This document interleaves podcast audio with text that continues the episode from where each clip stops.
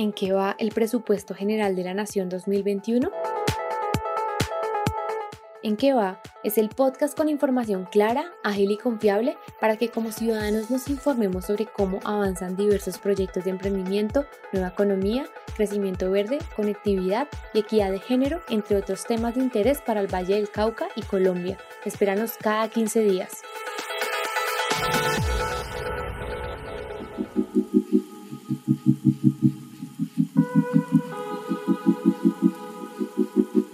En las últimas semanas hemos escuchado en medios acerca del presupuesto general de la Nación 2021.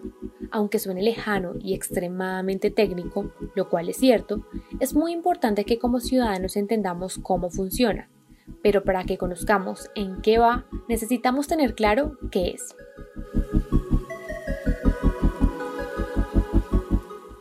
El presupuesto es donde se determina qué se hará con la plática de todos, con los impuestos que muchísimos colombianos con esfuerzo pagan. Allí se define en qué se invierte más, menos y en qué no. El gobierno establece cuánto dinero va a obtener en un año y cómo planea gastarlo, para así distribuirlo en cada una de las entidades del Estado, departamentos y municipios del país. El presupuesto se define el año anterior, es decir, ahora que estamos en 2020 se aprobará el presupuesto del 2021 y es que todos los colombianos deberíamos estar muy pendientes de lo que sucede con este presupuesto, no solo porque parte del dinero que se va a utilizar proviene de impuestos que pagamos como el de la renta, el IVA, el 4 por mil, así como las contribuciones de salud y pensiones, sino también porque estos recursos serán destinados para brindar bienes y servicios públicos a toda la ciudadanía. Una inversión a la que hay que tenerle el ojo puesto para que sea en lo más importante y clave para la economía de todos y no en unos intereses particulares. Hay que ser claros en que una parte del presupuesto va a gastos fijos y la otra es la que se puede distribuir de acuerdo a las necesidades y prioridades.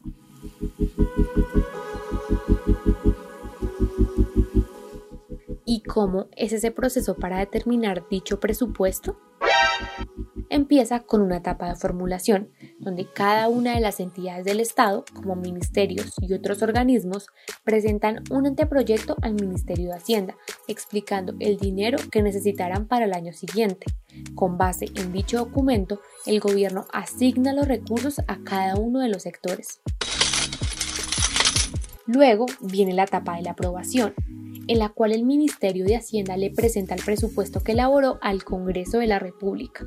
Este deberá analizarlo y, según lo crea necesario, podrá modificar las asignaciones de dinero que se le dieron a cada sector. Esta segunda etapa termina cuando el presupuesto es aprobado luego de tres debates, primero en las comisiones económicas conjuntas y posteriormente en las respectivas plenarias de la Cámara y el Senado.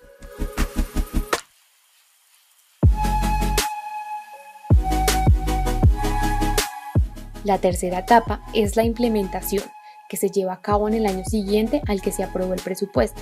Es el momento en el que se hacen las transferencias de dinero a las distintas entidades del Estado y a los departamentos y municipios del país.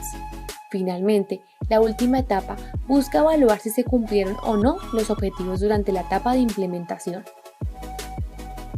Actualmente, ¿en qué etapa va el presupuesto 2021? Pues bueno, ahora estamos en la etapa de aprobación, es decir, que está siendo analizado por el Congreso. Después de que el Ministerio presentara un presupuesto con un monto de 314 billones, sí, mucho dinero. El pasado 23 de septiembre se llevó a cabo un debate en sesiones conjuntas de las comisiones económicas en el Congreso y, después de realizarse algunas modificaciones a las asignaciones de dinero que se le otorgaron a cada sector, se le dio el visto bueno. Con esta aprobación, el proyecto se seguirá discutiendo en los próximos días en plenarias del Senado y Cámara. Pero, ¿quién va ganando en el presupuesto?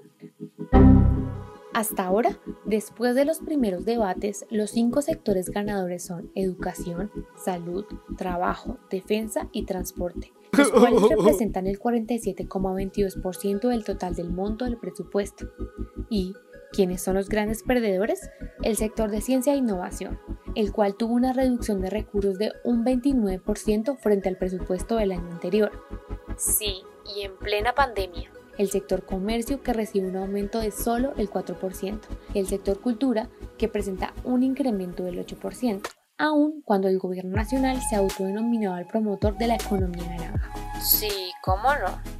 Desde la óptica de la reactivación económica, las grandes olvidadas son las micro, pequeñas y medianas empresas, pues no hay claridad sobre los recursos destinados para su reactivación a pesar de ser un sector que aporta, oíganlo bien, el 80% del empleo en Colombia y el 97% del tejido empresarial en el país sin contar con que es uno de los más afectados debido a las medidas adoptadas por el COVID-19.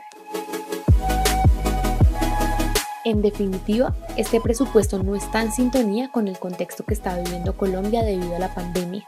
Por eso, desde el Congreso estamos en la pelea porque la voz de los emprendedores sea escuchada. Tendremos la lupa puesta en el debate que se llevará a cabo en las plenarias en próximos días en la Cámara, para que estos sectores que están siendo afectados sean tenidos en cuenta y haya un incremento en los recursos destinados.